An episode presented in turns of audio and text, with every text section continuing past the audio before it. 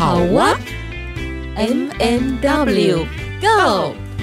关于好哇，探索首领女性在生命历程中从充满问号行走到惊叹号的转变。你的好哇又是什么呢？M M W Go！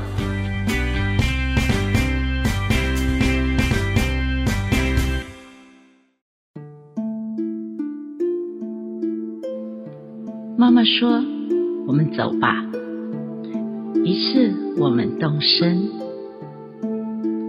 离开家，走进一片黑暗。我看见了月亮。我们越过草原，又钻过栅栏。我远远望见大海在月光下等我。我跑啊！妈妈也跑啊，我们一直跑，一直跑，踩过好几个水洼，奔向大海。我一脚踏进明晃晃的水中，好大好大的大海里，只有我。我掀起水花，哈哈大笑。妈妈追着我，我们哗啦哗啦的往海水深处拍打。两个人都湿了。我们沿着海与岸的交界走了一小段，我们的脚在沙滩上留下大大的脚印。顺着海湾看过去，好远，好远，有城市、灯火和高山。妈妈和我。感觉自己好渺小。我们没有进城，两个人在海边待了一会儿。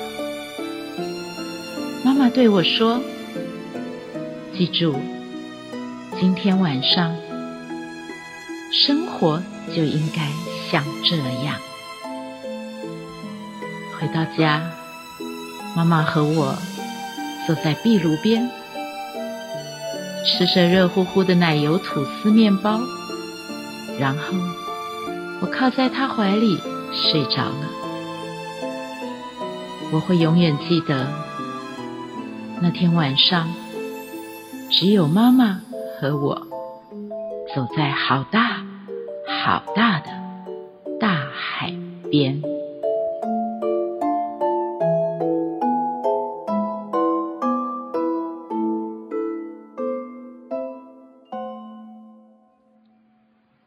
听众朋友，大家好啊！很开心又再次跟各位在空中相遇。今天这一集是由 Witch 单独在空中和大家说说话喽。刚刚我们在一开场的那个故事，是一本绘本，作者是马丁·维德尔，绘图的者。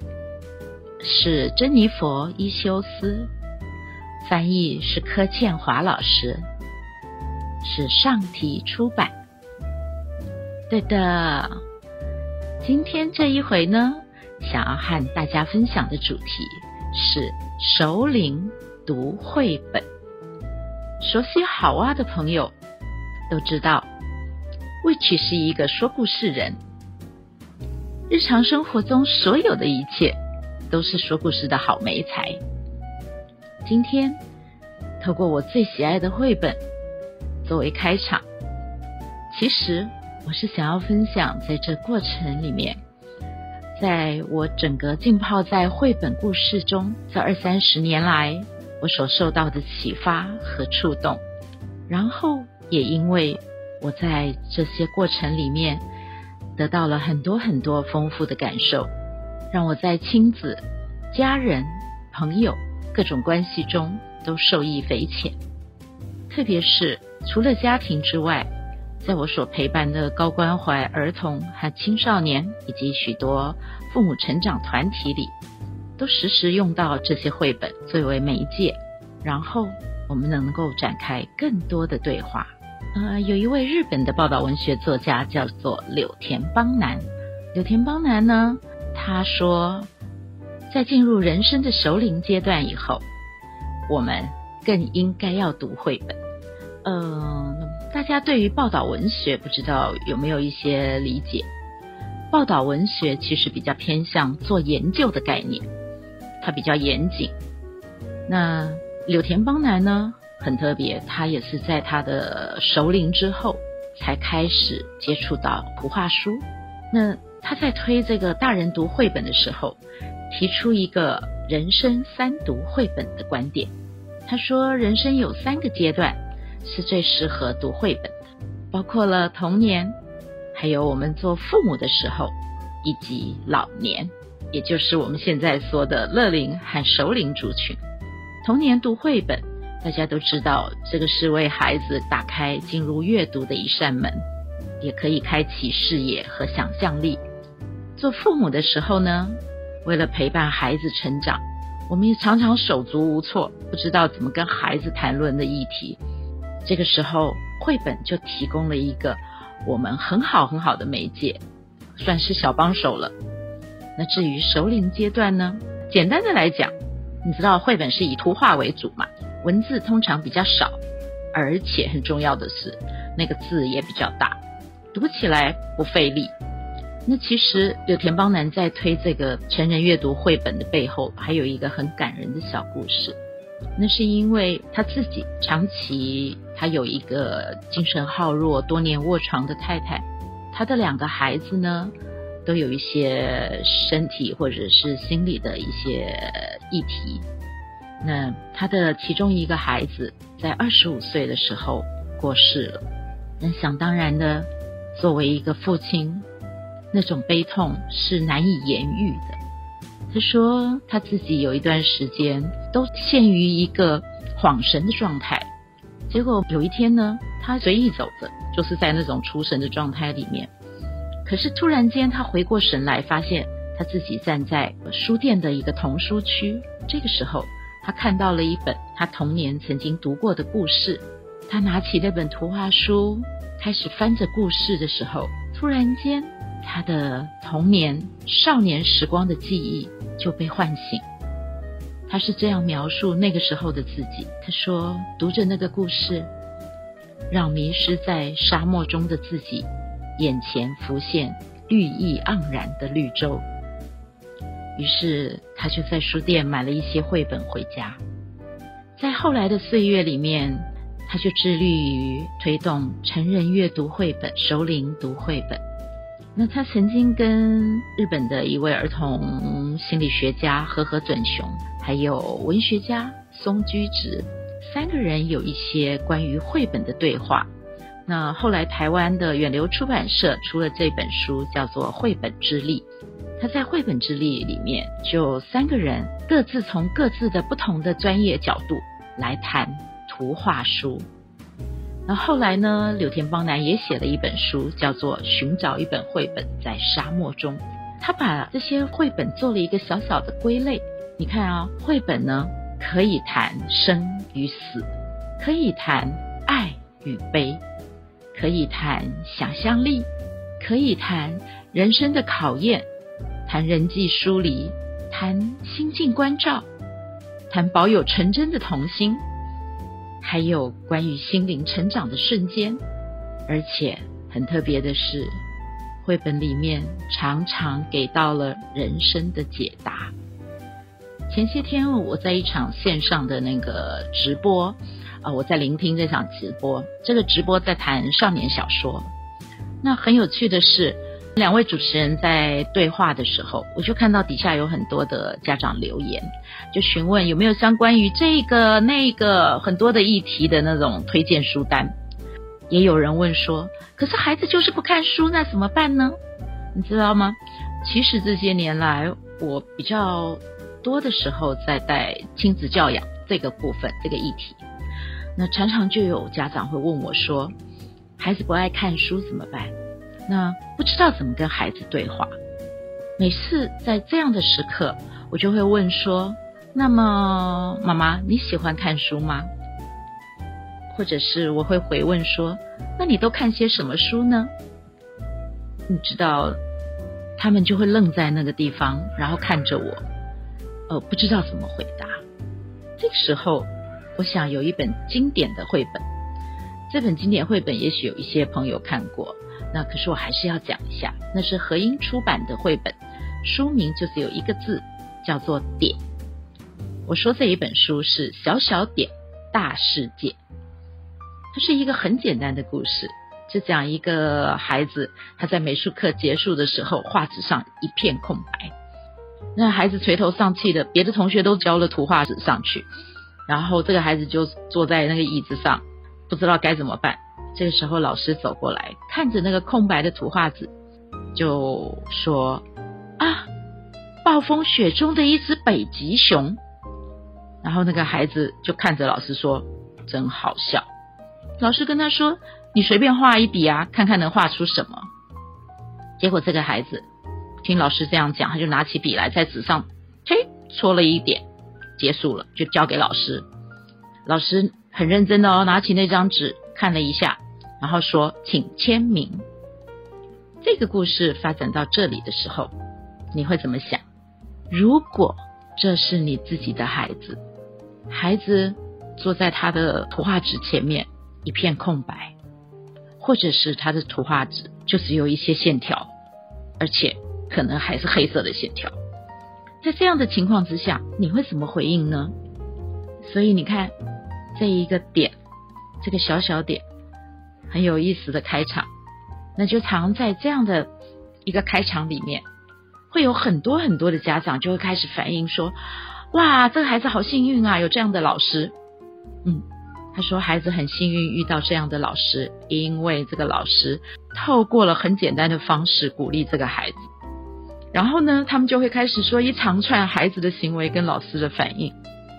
其实我每一次选择这个故事，在跟大人对话的时候，我是想要让大家透过这个简单的故事去检视自己的价值观，还有我们日常惯性和孩子的互动模式。”我们是习惯站在指导者、批判者、教育者，呃，去告诉孩子对与错、好与不好，还是说我们先停下来看看我对这件事情是什么样的感觉，然后回来看看自己在童年的时候有没有遇到像这样不知所措、该怎么样下笔的时刻？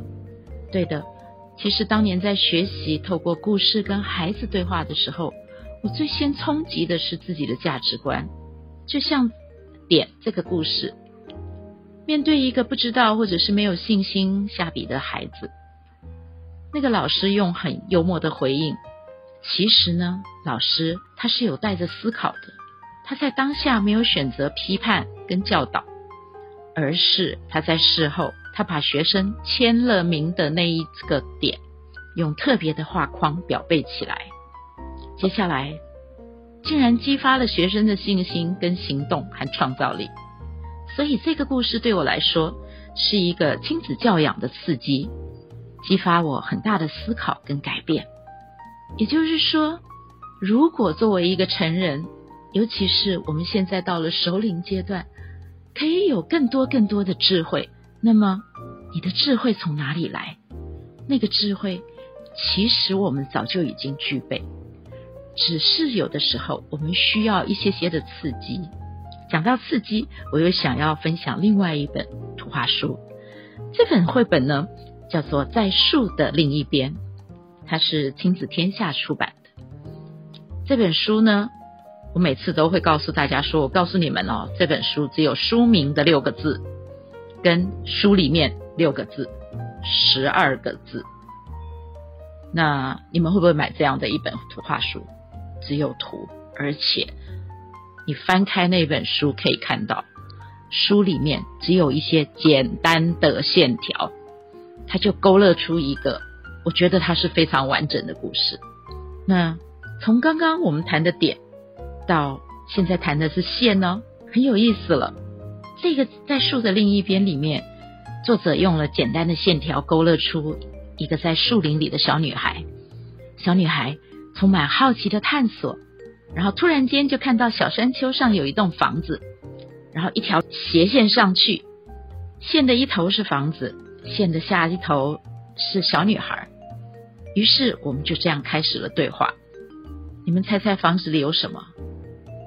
如果你是这个小女孩，你要上去看吗？你会怎么选择呢？是什么让你做这样的选择？没错，其实这就是我们想要透过故事跟孩子对话，想要引发孩子兴趣很重要的地方，就是大人先进入那个故事。你看，很单纯、很直接的一些小问话，这问问话里包括了什么？猜一猜，想一想。试一试，你可以猜测树林的房子里会有什么？自己如果是小女孩，会怎么做？那这样的选择又是受到什么影响？如果我跑去看了那个房子之后，会发生什么呢？哇，这个在树的另一边看起来很简单，可是后面的发展。就有更多更多的创造力跟想象空间。我不在空中告诉大家这本故事的结尾，因为我好希望大家可以自己去搜寻，去看一看这本书在谈什么。那我想要说的是，不论什么年纪，只要有一本简单的无字绘本，还有带着好奇心，我们就可以展开思考跟对话。对话就像是一面风筝。你知道，在推动思考和对话的互动式说故事过程里面，我也常遇到家长，就是大人，很担心说我没有办法回应孩子的提问，那怎么办呢？他们问的问题我不知道该怎么回答。这个时候，我就会问说：我们一定要回答吗？我们一定要回答孩子所有的提问吗？还是我们能够适时的？去听到孩子提问背后没有说出来的心声，然后我们可以陪着孩子一起去探索和思考。像有一本绘本叫做《玛蒂达和他的小纸片》，这是远流出版的。这本书我也特别喜欢，因为这本书就描绘一个看起来很乖、很安静的小女孩，她会收到来自大人的很多玩具。可是呢，那些玩具对她来讲不是她的最爱。她最喜欢收集的是那个玩具的包装纸，各种那个包括报纸、杂志、广告纸。然后她会把那些小纸片解开，就是剪剪成条状啊，剪成各种形状。有的时候会把它上色，再用线把那些纸片串起来，用那些纸片来创作布置他的房间。结果有一天。累得不得了，刚下班回家的爸爸妈妈看到客厅铺满一地的碎纸片，他们气坏了。哇，接下来不得了了！爸爸妈妈的反应吓坏了这个孩子。玛蒂达哭着哭着睡着了。这个故事的结局呢，我也好期待大家去搜寻这一本书来翻翻看，这个故事里面最后发生了什么。听到这里，不知道大家有没有发现，我今天从带着大人读绘本、听绘本，然后我说了三个故事：点、线和面。因为玛蒂达的最后一页有一面风筝。那我想要分享的是，其实我们。每一个人的心灵都有很多很多小小的点，特别是孩子，孩子的心灵里面那些小小小小的点，在生命的早期，当我们还没有足够的智慧、足够的学习的时候，我们是不知道怎么把这些点连成一条线，最后可以变成一面风筝。可是，如果身为大人的我们能够懂得等待、聆听。和欣赏孩子，那我们就是一个大大的点，我们可以跟孩子那个小小的点之间连成一条线。那进一步的，我们可以一起探索，构出一面美好的风景。今天的时光，哇，真的是飞逝诶，你知道，只要说起图画书，就很难停了。可是今天最后，我想要用一本我刚入手的绘本来做一个小结尾。这一本绘本是今年才出版的，叫做《Somewhere 好地方》，是大块文化出版。这个作者叫做于小璐，他那个“璐”是露丝的“露”。作者呢，用一种梦幻般的蓝描绘了一个世界，看起来跟我们很贴近，又仿佛很遥远。这本书也是一个文字很少，然后看起来很简单的绘本。可是据说作者花了三年多的时间从构思到完成。我在看他的图的时候，其实我是一遍、两遍、三遍，翻了又翻，翻了又翻。我很难用语言来描述我看绘本的感动，因为我觉得那就像是欣赏艺术创作一样。你看着，呃，透过媒体报道看到了影像，看到的一幅幅照片，可是跟你真实的站在艺术作品前所带来的那种直接接触的震撼，而且跟那个作品对话是不同的。所以我想要鼓励大家，现在这一个疫情一直好像不知道什么时候才停息的这个世界，与其你在那里焦虑、担忧。或者是有一些亲子的议题，或者是有个人内在世界很难以言喻的议题，那么鼓励各位可以走进书店，走进图书馆，去翻一翻绘本。那么我也想要邀约，欢迎大家用自己的方式去经验今天 Witch 所分享的许许多多的感受，而且。也邀约各位能够留言跟我们分享你的感动，你想要跟更多朋友分享的是什么呢？谢谢各位的聆听，期待你们的回馈哦。